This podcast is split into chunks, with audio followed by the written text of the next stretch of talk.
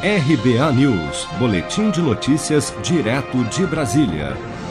O presidente Bolsonaro afirmou a apoiadores nesta segunda-feira que uma das consequências do isolamento social foi a alta no preço dos alimentos. Vamos ouvir.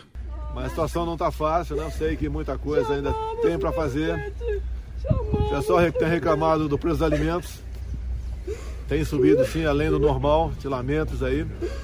Também, também é, um, é uma consequência do fica em casa. Quase quebraram a economia. Verdade. Você vê São Paulo aumentou esse semestre quase tudo, inclusive produto cesta básica. Então tem muita coisa errada, sabemos disso, mas a responsabilidade tem que ser apontada para quem de direito. Né? Todo mundo aponta para mim essa questão dos alimentos. Estamos fazendo o possível para voltar à normalidade. Se não tivesse feito aquelas medidas lá atrás, né, para ajudar a pequena e microempresa, auxílio emergencial, eu acho que estaria terrível a situação aqui no Brasil. Né? Mas a gente vai, lamento as pistas. Agora inventaram que eu vou cobrar água do nordestino. Inventaram agora.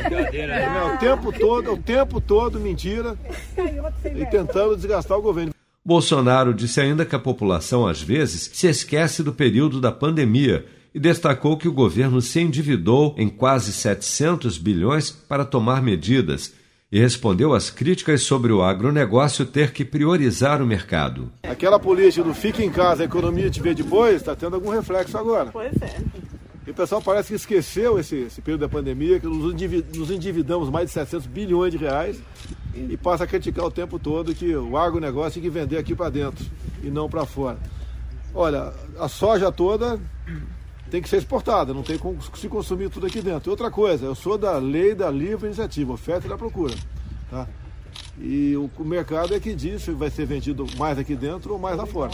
Sobre as notícias de que o agronegócio vendeu para fora do país por preços mais baratos do que os comercializados dentro do Brasil, Bolsonaro disse que isso é tão absurdo que nem dá para comentar. Você está preparado para imprevistos? Em momentos de incerteza como o que estamos passando, contar com uma reserva financeira faz toda a diferença. Se puder, comece aos pouquinhos a fazer uma poupança. Você ganha tranquilidade, segurança e cuida do seu futuro. Procure a agência do Sicredi mais próxima de você e saiba mais. Sicredi, gente que coopera cresce.